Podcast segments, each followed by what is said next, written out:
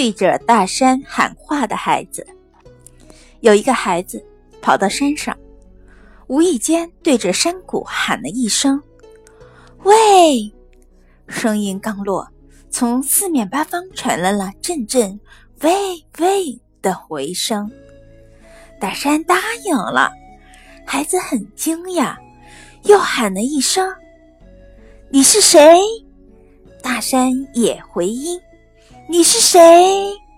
孩子喊：“为什么不告诉我？”大山也说：“为什么不告诉我？”孩子忍不住生气了，喊道：“我恨你！”他哪里知道，这一喊不得了，整个世界传来的声音都是“我恨你，我恨你”。孩子哭着跑回家，告诉了妈妈。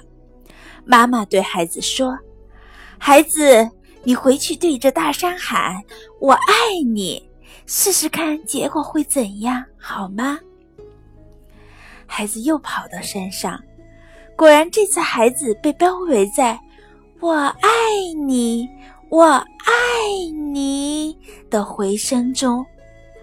孩子笑呢，群群山笑呢。男孩不解的、迷惑的摇摇头。有时候。我们总是在抱怨着别人的态度太冷漠，情绪不太不好，却不知自己是对方一面最好的镜子。如遇到这样类似的情况，不妨问问自己做了什么。想让别人爱你，你得先去爱别人。